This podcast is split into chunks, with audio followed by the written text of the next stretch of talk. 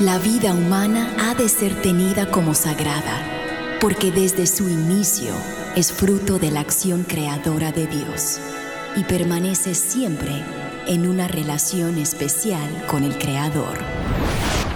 No hay nada que se compare con la defensa de la vida y hoy muchos necesitan de nuestra voz. Aquí comienza Defiende la Vida con Adolfo Castañeda. Hola queridos oyentes, les habla Adolfo Castañeda de Vida Humana Internacional para darle la bienvenida a su programa Defiende la Vida. Defiende la Vida es un programa que con el favor de Dios se transmite en vivo y en directo todos los martes de 4 a 5 de la tarde, hora de Miami, hora del este, Estados Unidos, a todo el mundo, gracias a las ondas radiales de Radio Católica Mundial. Y hoy martes 28 de febrero, último día del mes, Qué bárbaro, ya se fueron dos meses del año, ¿eh? del año 2023. Estamos con todos ustedes para brindarles un muy interesante programa acerca de la defensa de la vida humana. Y el programa de hoy sí es muy especial porque tenemos con nosotros en línea desde México a una persona muy especial que va a hablarnos de un tema muy importante, la campaña de los 40 días por la vida. Ella se llama Lourdes Varela y es la directora de la campaña de 40 días por la vida para Iberoamérica. O sea, no solamente América Latina, sino también entiendo que es la península ibérica, España y Portugal, sobre todo España, por el idioma. Y ella nos va a hablar precisamente de en qué consiste esta campaña de 40 días por la vida, que este año, como todos los años, la primera de las dos campañas que se llevan al año coincide con la cuaresma, un tiempo muy idóneo para llevar a cabo este tipo de campañas, como ya verán. Así que sin más preámbulo, le doy la más cordial bienvenida, con mucho agradecimiento, a Lourdes Valera. Lourdes, gracias por estar con nosotros. Te escuchamos. No, pues muchas gracias a ti por la invitación, gracias por tomarme en cuenta y hacerme esta ahora sí que invitarme a invitar a las campañas de 40 días por la vida, porque efectivamente no hay nada mejor para defender la vida y la dignidad de cada persona que a través de la oración, porque con la oración obviamente invitamos a Dios a participar, a que Él sea el que imponga el fin del al aborto, pero no solamente eso, sino que también nos ayude a respetar toda vida humana. Es un placer estar aquí contigo. Igualmente, muchas gracias. ¿Cómo fue que, cómo fue que te, te, vamos a decirlo así, te involucraste en esta, en este tipo de, de acción provida, este tipo de campañas? Cuéntanos.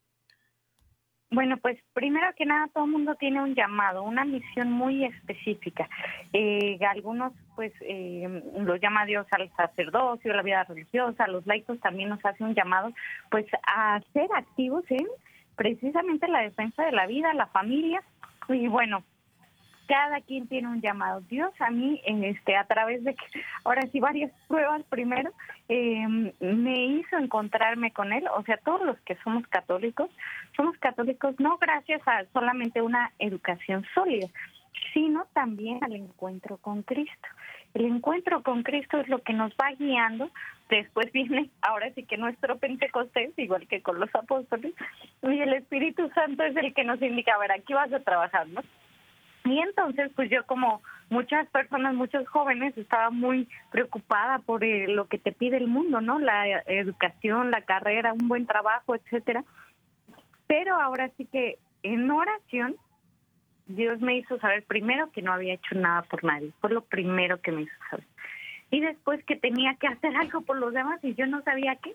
Entonces, primero me puse ahora sí que en una vida de oración eh, cambié ahora sí que de amistades, de todo, porque estaba yo muy enfocada pues también en la vida social, lo, y obviamente la, lo de todos los jóvenes, ¿no? Las borracheras, todo, todo lo que no te lleva a Dios. Y eh, finalmente cuando Él me hace saber que que no he hecho nada por nadie, que tengo una misión, que Él me está esperando, entonces ahora encontrar que fue también parte de, de los retos, ¿no? Y eh, bueno, todo fue a través de una conferencia donde supe la labor provida y ahí este, esta chica contaba de una aspiración manual, donde un bebé había sido abortado, salido completo de la aspiración manual, y los doctores, en vez de admirarse de la, de la vida, ¿no? El cuerpecito de este bebé, lo, habían pues estado como pasándolo y hasta que llegó a las manos del, del guardia de seguridad, el guardia de seguridad se los enseñó a ellos y ellos pidieron el cuerpo para darle santa sepultura y el guardia dijo, no, yo ya se lo ofrecí a la satánica muerte.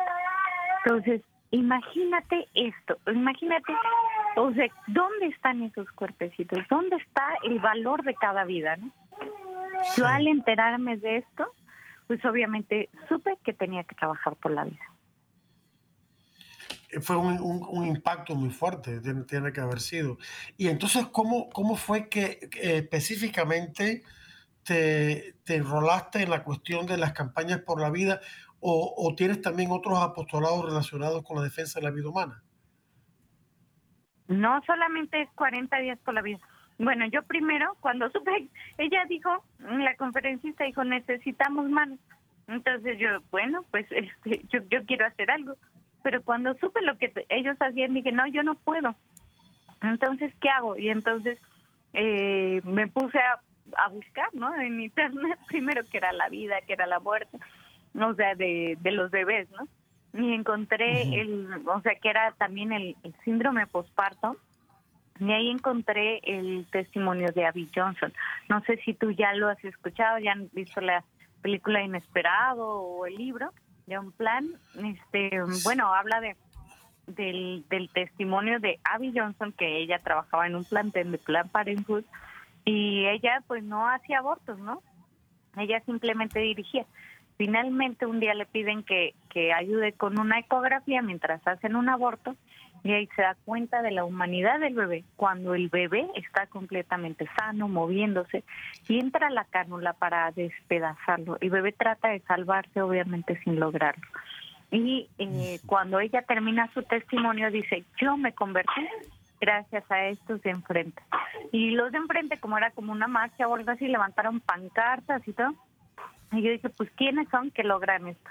Y bueno, eh, Así en, las pancartas decía Fridays for Life, les escribí, me contestaron y yo sin saber, así empezaba la primera campaña de 40 días por la vida formal en toda Latinoamérica, que fue en México en el 2014. Yo me enteré de lo de Abby Johnson, este, precisamente, bueno, salió una noticia acá en Estados Unidos, lo de su conversión, eh, y, pero también leyendo la, la autobiografía de ella eh, ahora se me olvida el, título, lo, leí en inglés, ¿no? Eh, y también leí en parte otro libro que ella escribió, que publicó poco después, que en, español el título se traduce como, yo lo leí en inglés, pero en español el título es Las, las paredes están hablando, donde ella habla de la píldora del aborto. Y fue tan horrible las descripciones que ella hacía de lo que sufrían las mujeres que, ingenuamente, equivocadamente caían en este, en este horrible pecado de ingerir estas píldoras solas en su casa, de las hemorragias que sufrían y todo eso, que yo tuve que cerrar el libro.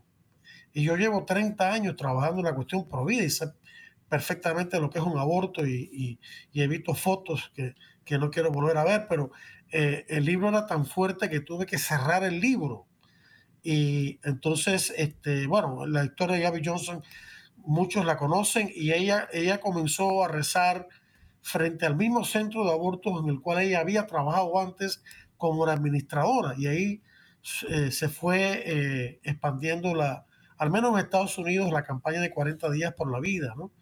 Y hoy en día Abby Johnson es católica y, y sigue trabajando duro y bueno, hizo la película esa de On Plant, eh, que se podría traducir eh, sin planeamiento, ¿no?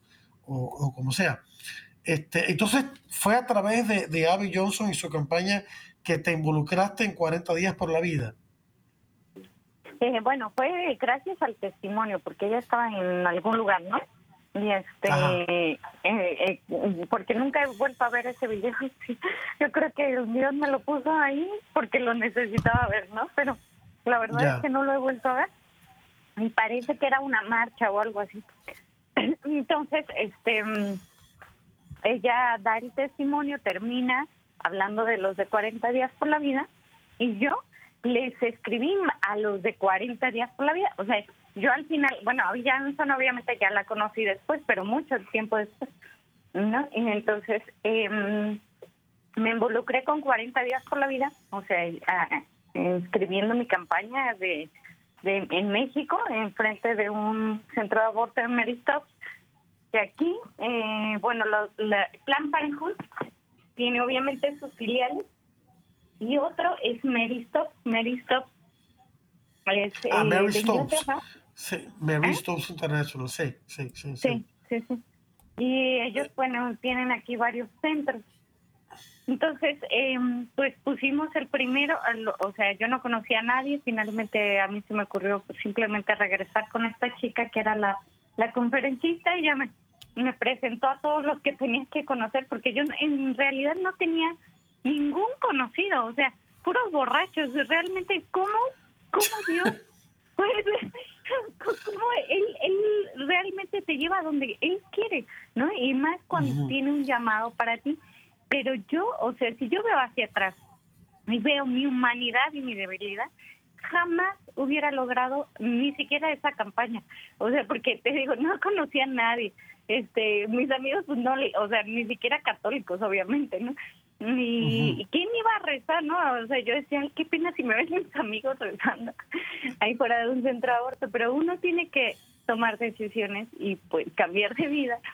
Y bueno, esta chica, la conferencista, me presentó desde sacerdotes, otros pro vida, etcétera. Y cuando fue la primera campaña de 40 días por la vida, se reunieron 3.000 personas en una sola campaña. Fue impresionante. ¿En qué, en qué ciudad se reunieron? Aquí en la Ciudad de México, frente a un Mary Oh, ok. Frente a un centro de Mary, de Mary Stopes International. Para los que no sepan, eh, para los que nos escuchan y que no sepan, quiero decir dos cosas. La primera es que eh, Planned Parenthood y Mary Stopes International son dos organizaciones abortistas internacionales.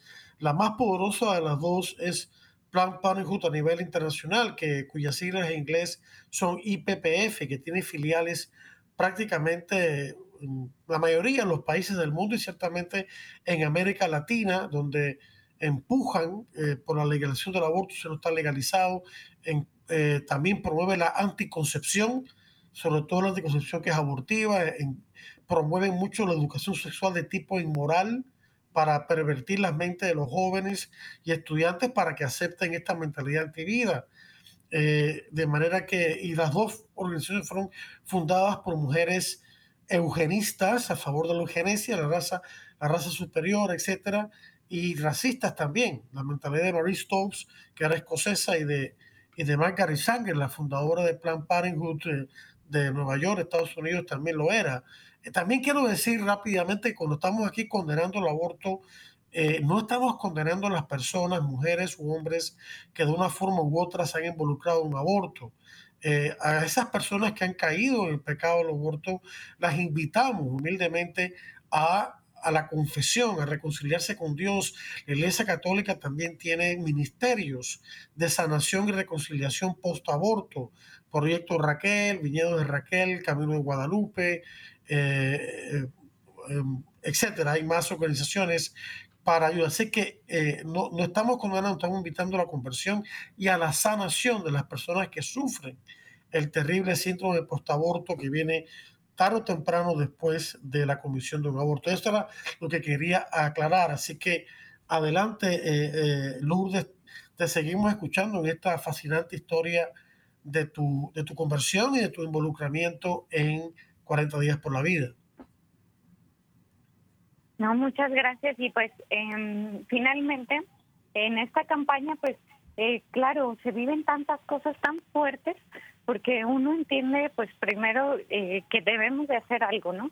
O sea, no podemos permanecer indiferentes. Eh, porque finalmente están asesinando a bebés cerca de donde tú vives. O sea, de, quien quiera que nos esté escuchando, cerca de donde vives, están asesinando bebés. Exactamente, y dañando mamás. obviamente no podemos permanecer indiferentes ante esta realidad, ¿no? O sea, si tú supieras que van a asesinar a alguien, o sea, que alguien te dijera, oye, es que hay un asesino por aquí, va, eh, no se va a cometer un crimen. digo, por lo menos a la policía le hablas, ¿no? Y ahorita, claro. o sea, lo que sucede es que te anuncian eh, descaradamente donde asesinan bebés, este, donde cuánto cuesta, eh, aparte es un derecho y está cerca de donde tú vives. O sea, no es ni en la Casa Blanca, ni en el Congreso, ni en, o sea, es donde en, en donde tú vives están asesinando bebés.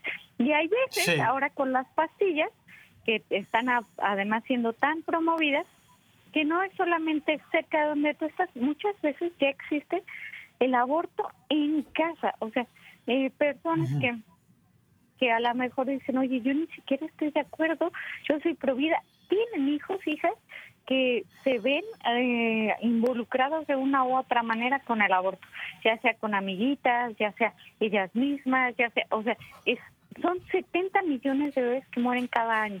Es una, o sea, es para volverse loco, ¿no? Y, sí, sí, sí.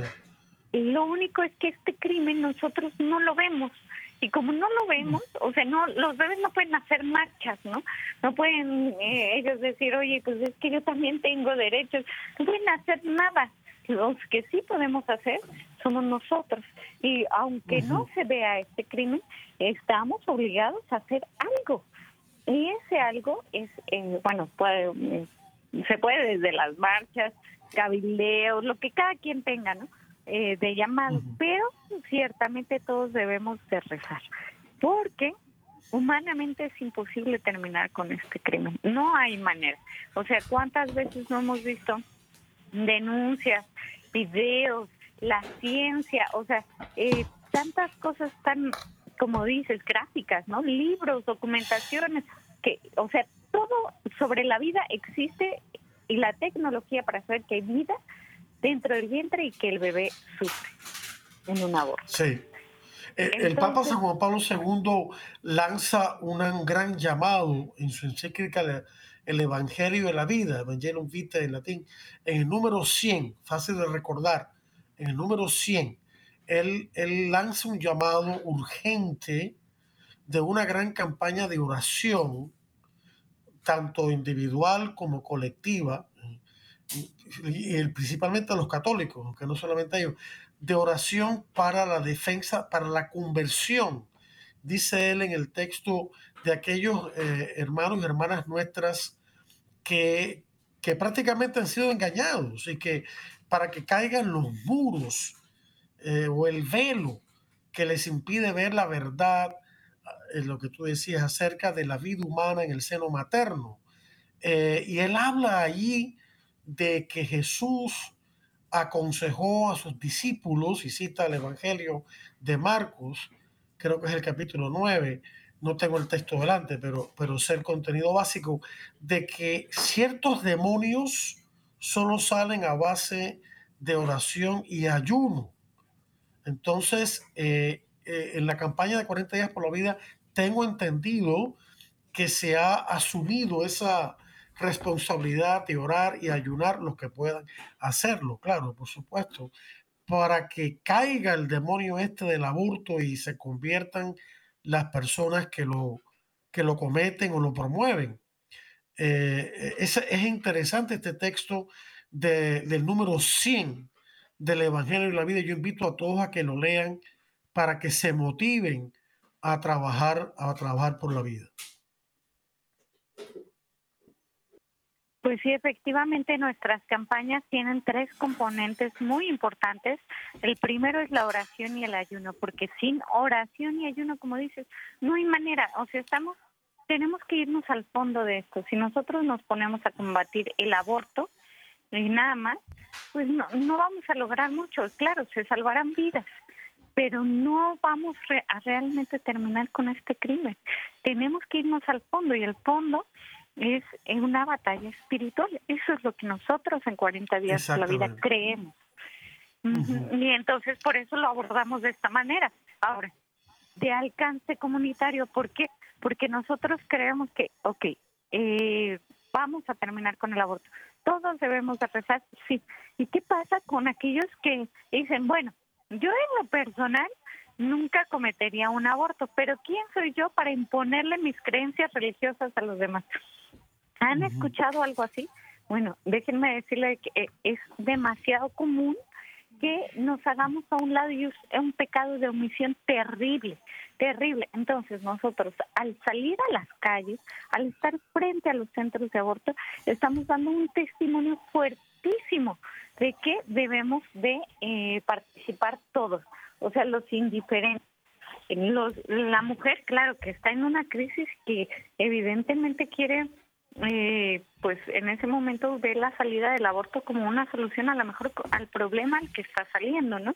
Eh, o al, al, que está teniendo. A lo mejor el padre de familia o bueno, el padre de la criatura que dice, no, esto es mucha responsabilidad para mí, no lo quiero, o a lo mejor que sí lo quiere, pero no ve cómo convencer a la novia o la pareja de sí tenerlo. O sea, son tantas situaciones, pero es al final un pecado social que todos o permitimos o evitamos. Entonces nosotros dando testimonio de nuestra fe, primero se convierte en un llamado a las conciencias de todos, ¿no? Eh, hasta el transeúnte, al abortista, eh, la chica, todos.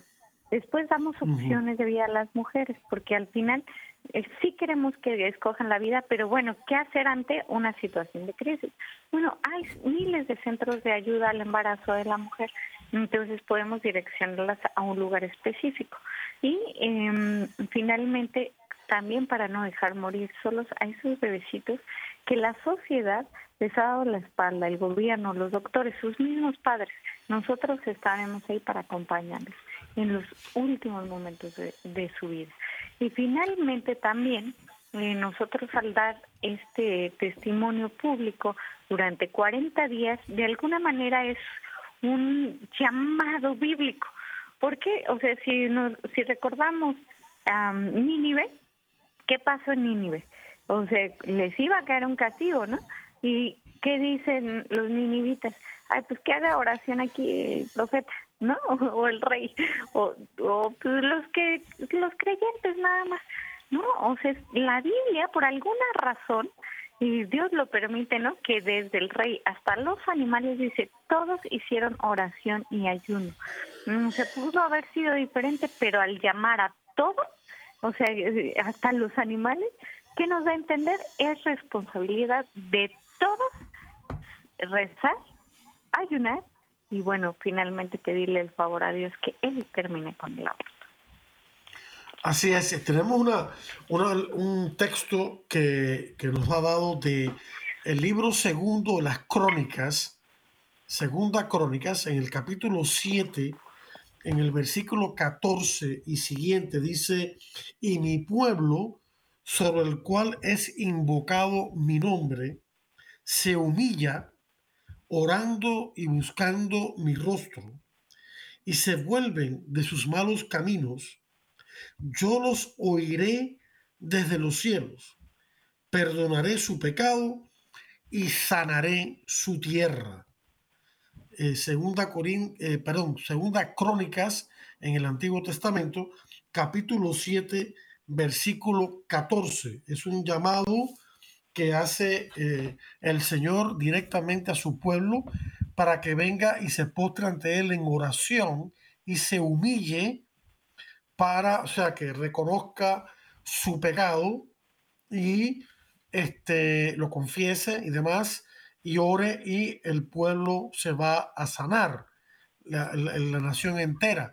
Y esto coincide con lo que tú acabas de decir, con este llamado que tú estás haciendo, ¿no? Eh, es un llamado que incluso trasciende el problema concreto del aborto, que hay que reconocer que es el problema concreto más grave que existe en el mundo hoy en día, ¿no? Tiene sus raíces, pero como problema en sí es el más grave que existe en este momento. Y, como tú decías, este, requiere ya de un poder superior. Eh, no lo podemos resolver nosotros por muy buenas intenciones o métodos que tengamos. Eh, e, es la oración, la humillación, el arrepentimiento, en este caso también el ayuno, lo que va a hacer posible que caigan. Yo tengo entendido que, uno de los, de los principales objetivos de las personas que se sitúan frente a un centro de aborto, yo no le llamo clínica porque eso no es una clínica, un centro de aborto es orar no solo para que se conviertan las mujeres y los acompañantes que van con ellas, que se dirigen al centro para abortar, sino también a los que trabajan allí para que se arrepientan. Oído decir, creo que de Abby Johnson, que una de las cosas que más golpea, en el buen sentido de la palabra, el corazón de los que trabajan en un centro de aborto es ver a personas a cierta distancia, ver a través de la ventana a personas a cierta distancia apostadas allí, que en una actitud humilde de oración, de silencio y también con respeto cercanos a las mujeres cuando se puede, para hablarle y ofrecerle alternativas. Lo que más le, le toca su corazón y lo que ha hecho que se convierta en algunas de ellas. ¿Tú has tenido esa experiencia? Bueno, recientemente, eh, bueno, aquí en México hay una, una posible conversión, pero hace poquito esta Abby Johnson precisamente nos daba el testimonio, una charla a los de 40 días, y dijo que ella, bueno, ella tiene casi 600 doctores convertidos, ¿no? Imagínate, y ella se convirtió ah, por 40 días, entonces, pues, ¿cuántos, no, ¿cuántos más no sabemos? Y nos contaba sobre una una persona, una chica, una chica que llegó un día en la mañana y dijo, ay, yo, ya no quiero seguir haciendo abortos. Y bueno, Abby feliz, ¿no? Y le dijo, claro, bienvenida. ¿Qué fue lo que te llevó a tomar esta decisión? Y ella dijo, los de 40 días por la vida. ¿Y por qué los de 40 días por la vida? Bueno, es que eh, estaba lloviendo mucho y pues eh, yo llegué, no quería trabajar eh, como todos a lo mejor nos ha pasado, mm, pero bueno, al final es mi trabajo, llegué y, la que estaba ahí antes que yo y estaba de rodillas empapándose, dice, es la voluntaria de 40 días por la vida. Y cuando la vi así, supe que yo ya no podía hacer lo que, lo que hacía. Entonces ya no quiero hacer aborto. Entonces, imagínate, y ella dice todavía al final, esta chica, ustedes nunca la van a conocer, ¿no? Porque aparte, pues obviamente hay una una cuestión de privacidad y anonimato, ¿no? Entonces dice, nunca la van a conocer, nunca van a saber ni siquiera de qué campaña es. Dice, simplemente les puedo decir que eh, ustedes sigan haciendo lo que están haciendo porque hay muchas más conversiones y vidas salvadas de las que podemos saber. La presencia física es, es clave. Y de hecho yo quisiera, de eso yo quisiera hablar un poquito más eh, al regreso de la pausa, porque ya el tiempo se va volando y ya eh, llegamos al momento en que eh, es conveniente hacer una pausa de, para que todos ustedes escuchen, queridos oyentes, estos interesantes mensajes de Radio Católica Mundial por unos pocos minutos, no nadie cambia el, dial, que ya regresaremos un poco o en breve con mucho más aquí en Defiende la Vida. Estamos en Defiende la Vida. Enseguida regresamos. Defiende la Vida con Adolfo Castañeda continúa, luego de estos mensajes.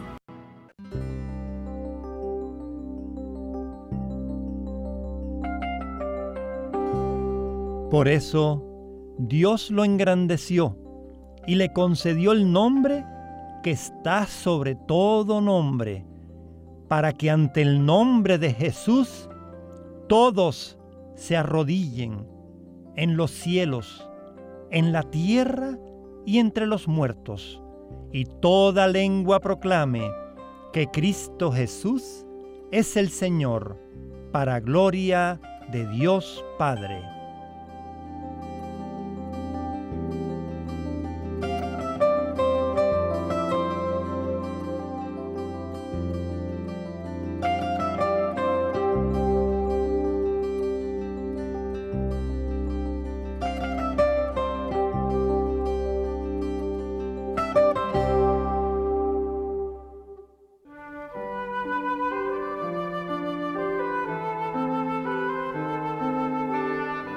Entonces Jesús les dijo esta parábola. ¿Quién de ustedes, si tiene cien ovejas y se le pierde una de ellas, no deja las noventa y nueve en el desierto y va a buscar a la descarriada hasta que la encuentra? y cuando la encuentra, la carga sobre sus hombros lleno de alegría, y al llegar a casa reúne a los amigos y vecinos y les dice, Alégrense conmigo porque he encontrado la oveja que se me había perdido.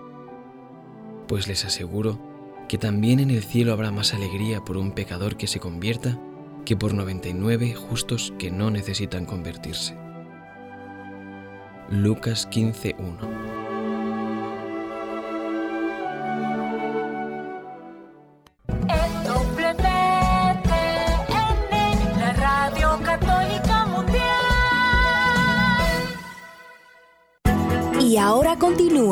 Defiende la Vida con Adolfo Castañeda. En vivo por Radio Católica Mundial. Defiende la Vida con Adolfo Castañeda. Continúa ahora.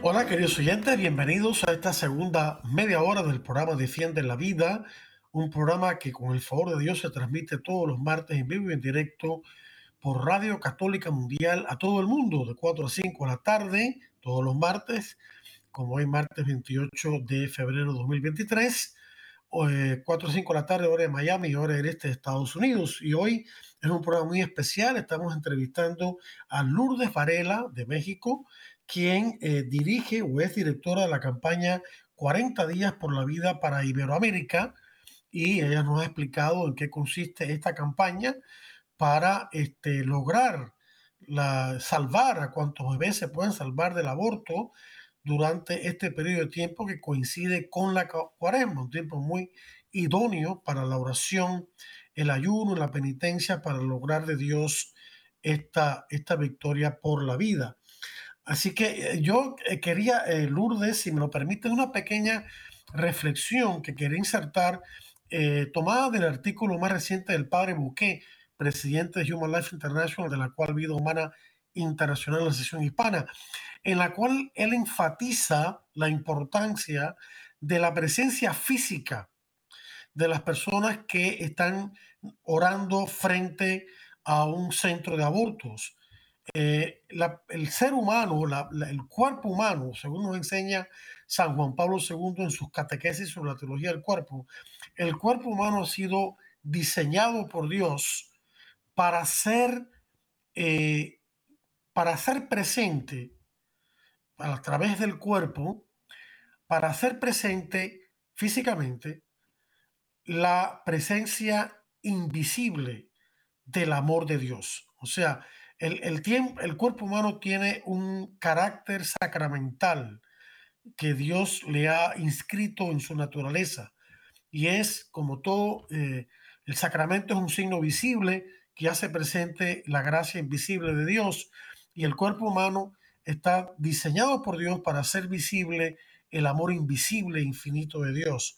Entonces la presencia física de personas que están conectadas con Dios a través de la oración, que se ve en sus gestos, en su mera postura amorosa, allí tiene, tiene el poder de transmitir a aquellos que los ven con los ojos del cuerpo de transmitir el amor de Dios, que es lo que en definitiva convierte los corazones.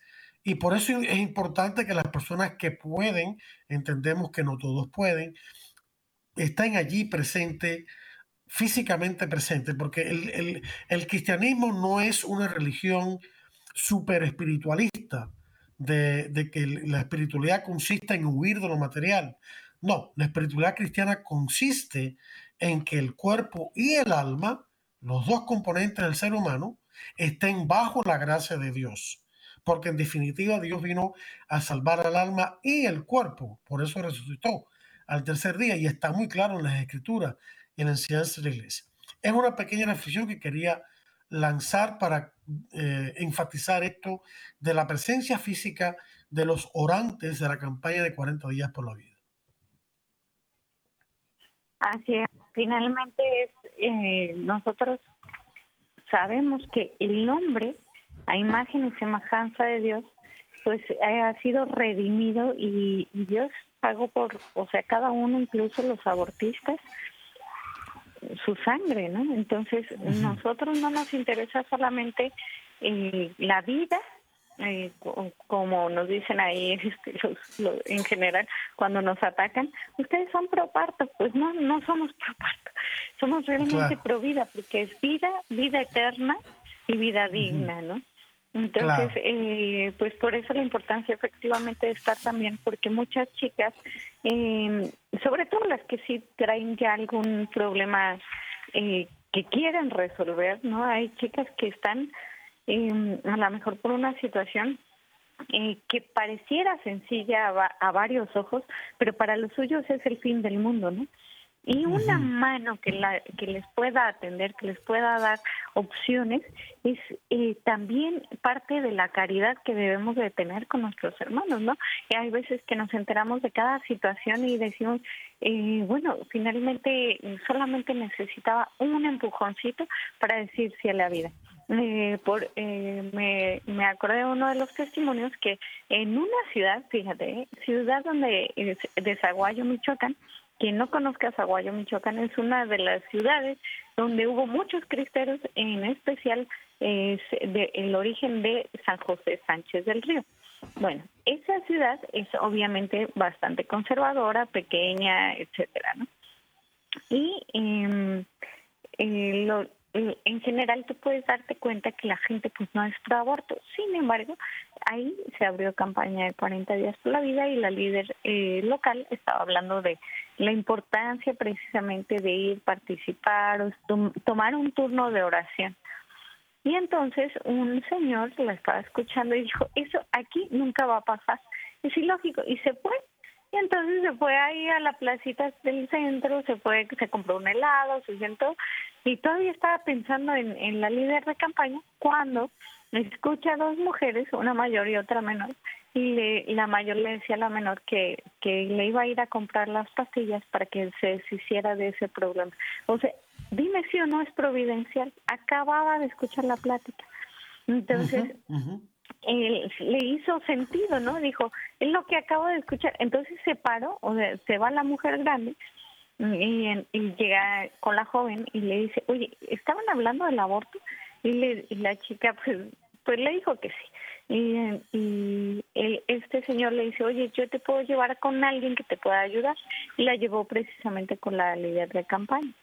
Y hablando y todo, la, lo único que pidió la chica de todo lo que se, se ofrece, ¿no? De centros de ayuda a la mujer, de asistencia médica, eh, hospedaje, bueno, tantas cosas que lo que pidió fue un carrito de frutas para poder vender eh, fruta y, y ser independiente y tener a su bebé. Y pues como era tan sencillo, los voluntarios dijeron, bueno, pues nosotros se lo podemos dar, se lo dieron, la chica tuvo a su bebé y bueno finalmente ya no ya no lo abortó no y era tan sencillo. Y hay veces que que nosotros pensamos ay es que no sabemos lo que está pasando a la mujer pues no sabemos porque no nos interesa pero si nosotros nos acercamos y les damos esa mano esa, les mostramos la caridad y la misericordia de Cristo les aseguro que nada más con vernos podemos tal vez resolver un problema sencillo o tal vez efectivamente es la dureza de corazón. Y también a través de la oración se puede llegar a los corazones, porque así como yo tuve un encuentro con Cristo, pues obviamente también quiero que los demás lo tengan y por eso también me animo a salir a la calle. O sea, si no estaría, si fuera simplemente el plano humano, estaríamos locos, ¿no? ¿Qué hacemos? Pero esa misericordia es para todos y yo puedo mostrarlo a través de cubrir un turno de oración en la campaña de 40 días por la vida. Eso te quería también como preguntar y comentar eh, la manera concreta en que ustedes organizan la, la, oración frente a un centro de abortos que obviamente está, está abierto lamentablemente durante varias horas, toda una jornada en un día. Es que eh, las personas se turnan, ¿no? Para, para orar frente al centro una hora, media hora? ¿Cómo, cómo le hacen? Sí, efectivamente nos turnamos. Por ejemplo, eh, mi esposo y yo eh, generalmente vamos entre semana después de dejar a la niña. Entonces hacemos una hora, una hora y media, dependiendo del tiempo que tengamos. Entonces yo ya cubrí un turno, sencillamente digámoslo, eh, porque ya, mm, no sé, es algo que yo puedo hacer, ¿no? Es una hora de mi vida, ¿no? Eh, y luego necesito a alguien que venga a cubrirme, o sea, que venga a relevarme para que siga habiendo oración. Entonces, eh, ya puede ser, no sé, eh, nosotros en general hacemos la invitación tanto las parroquias como vecinos, amigos, etcétera. Entonces, mm, las personas que están interesadas, que nos pueden estar escuchando, métanse a la página de 40daysforlife.com y eh, ahí seleccionan su campaña más cercana y ahí mismo en la página pueden inscribir su turno o contactar al líder local y entonces ya llega el relevo, ¿no? Entonces ya así se va haciendo el día a fin de que sean todos los días durante 40 días, 12 horas diarias de oración continua frente a los centros de aborto. Vamos a, vamos a repetir esa página web porque le dijimos muy rápido. Las personas que quieran saber eh, cuál es el lugar más cercano a su localidad donde está el grupo de 40 días por la vida y por supuesto el centro de aborto ante el cual van a orar, eh, pueden visitar la campaña 40, 40 eh, Days for Life, ¿no? Esa es la página. O sea, para, para, que las personas que no saben inglés, es el número 40, entonces days en inglés, que obviamente significa días, se escribe D-A-Y-S days. Entonces la otra palabra es for, por, F-O-R, life, que significa vida, como todos sabemos, por la palabra pro-life, etcétera, y que se escribe L-I-F-E. Así que 40 D-A-Y-S, D-A-Y-S, for, F-O-R, life, L-I-F-E.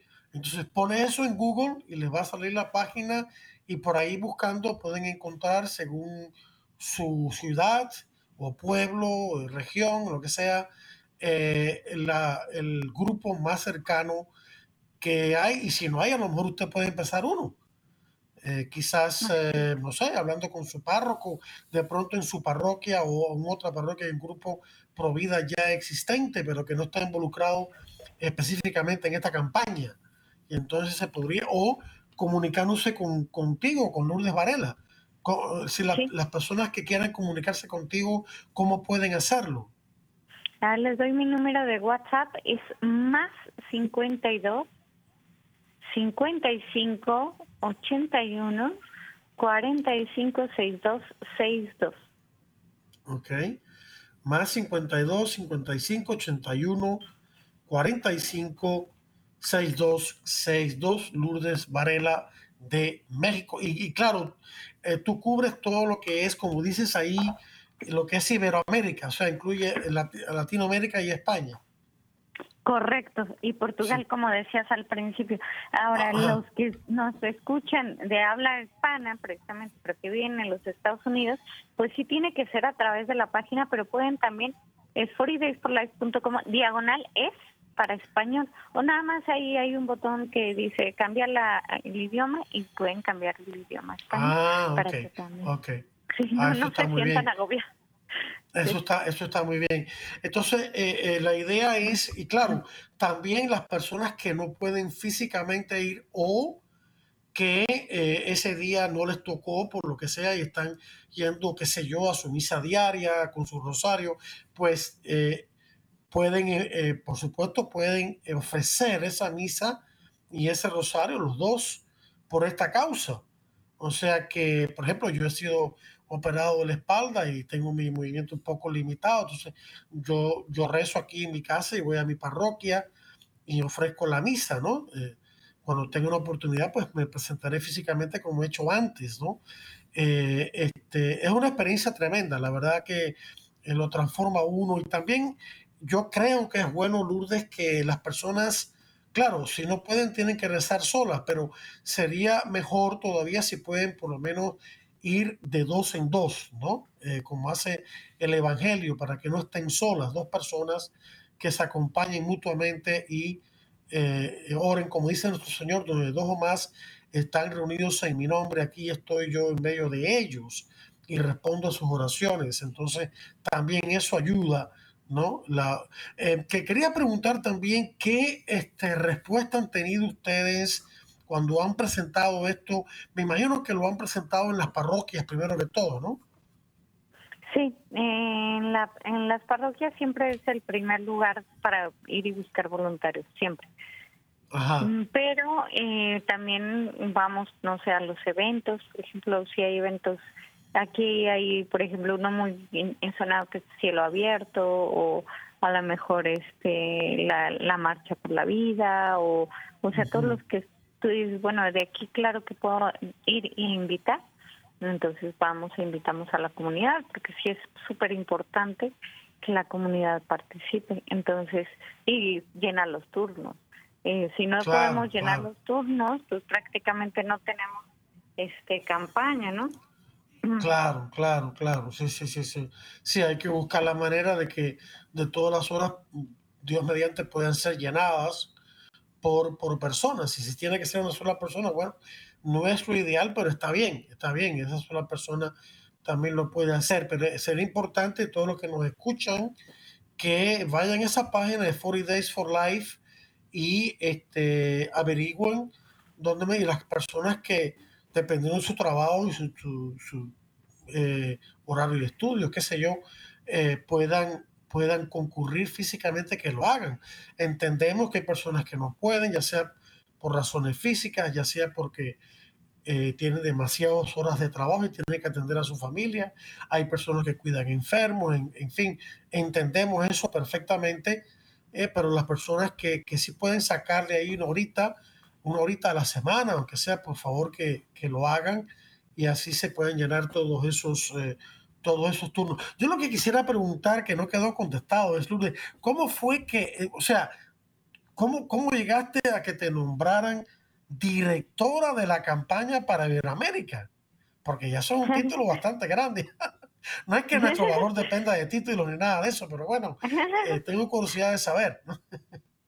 No, pues la verdad es que les digo que Dios te va poniendo porque, eh, bueno, esa primera campaña fue impactante y bueno, yo yo sentí primero que mi misión era 40 días y yo trabajaba pues en la industria farmacéutica y ya también uno humanamente empieza a ver que a lo mejor lo que está haciendo no tiene tanto mérito o, que no es por ahí, ¿no?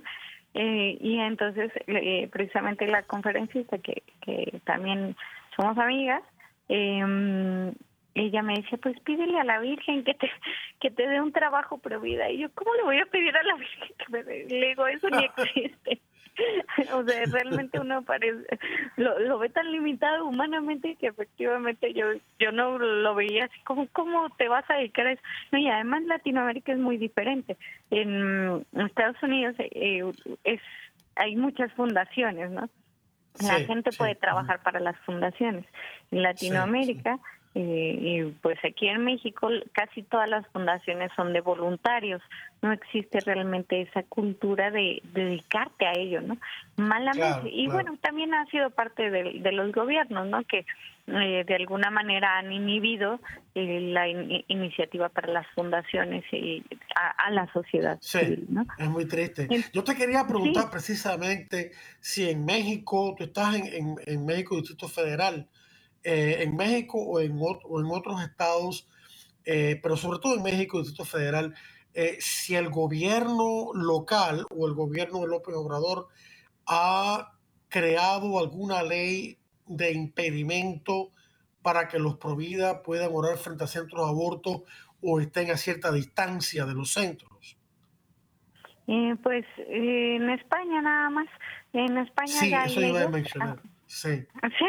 En, Latinoamérica, gracias a Dios, no, todavía no, todavía Qué bueno, qué bueno, eh, culturalmente todavía somos pro vida, pero ya tenemos la amenaza, o sea, de, de este cambio generacional, ¿no? O sea, eh, me tocó ver como en el 2014 que empezamos con las campañas de 40 días, mm, pues prácticamente no había ni feministas, ¿no? Este, ni nos amedrentaba nadie, ni, o sea, eh, claro que sí había pequeñas amenazas, pero tan sencillas que eh, siempre se juntaban muchos pro vida y yo creo que hasta se espantaban. Mm, pero em, en España ya cambiaron, o sea, imagínate qué importante es ir y hacer oración, que en España cambiaron todo el sistema político para eh, que nos puedan meter a la cárcel o multar con salarios mínimos al estar orando frente a los centros de aborto. Gracias a Dios en España con todo, con todas las campañas han seguido, eh, nadie nos ha quitado, eh, claro, ya, ha habido demandas, pero no nos han hecho nada, lo más que nos han podido hacer es alejarnos 100 metros de las puertas de los centros de aborto, entonces al final no es tan malo, ¿ves? Entonces, eh, o sea, porque si Dios, o sea, si esto pasa es porque Dios lo permite. La persecución es parte de lo que Él nos prometió.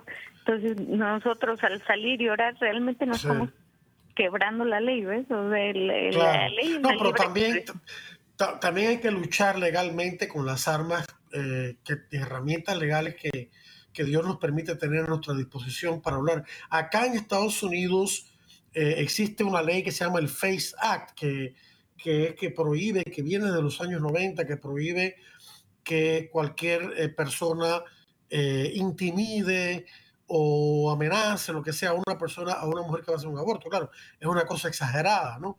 Este, Hubo un señor que lo acusaron, de, se llama Mark Hoke, un provida, un señor, un padre de familia, siete hijos, que lo, que lo quisieron este, eh, arrestar. Lo quisieron arrestar porque supuestamente había agredido a alguien, pero era, era todo mentira.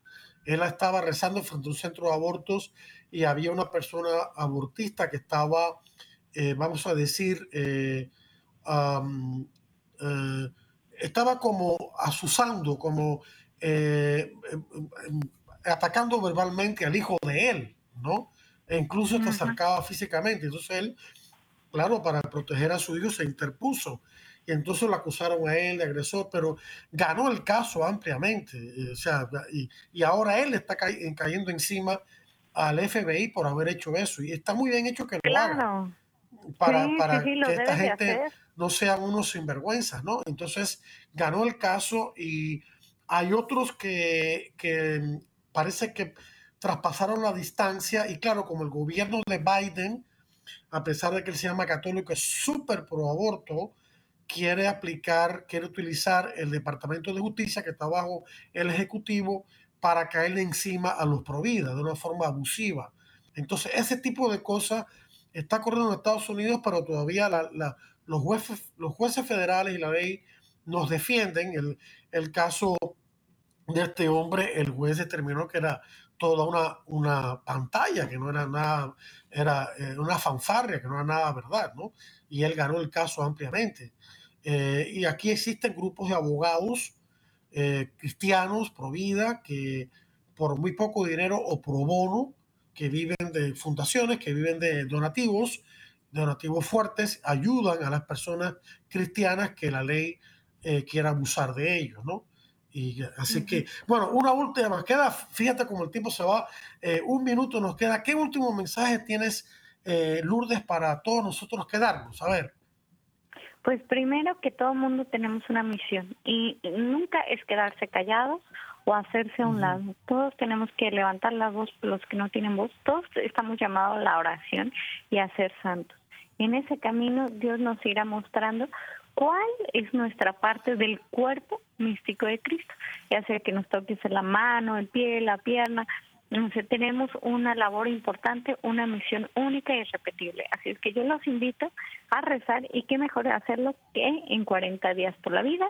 Esta cuaresma del 22 de febrero al 2 de abril, únanse a su campaña más cercana. Muchísimas gracias Lourdes Marela de México, directora de la campaña 40 días por la vida para Iberoamérica. Gracias por esta entrevista que nos has conseguido. Gracias a ustedes, queridos oyentes, por la atención prestada. Les deseo toda la bendición de Dios y les invito la próxima semana para otro interesante programa de Defiende la Vida. Hasta entonces.